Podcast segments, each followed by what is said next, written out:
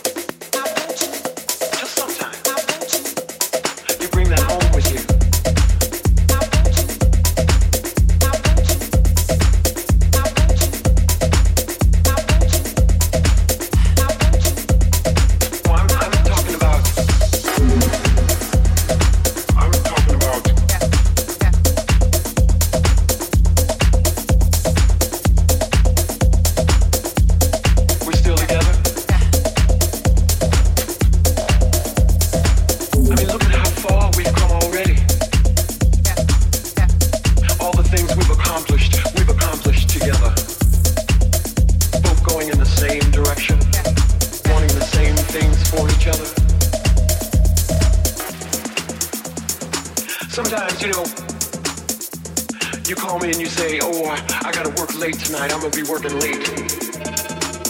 And I, I sit back and, and I start to wonder about who you're working with and uh, who you're working on.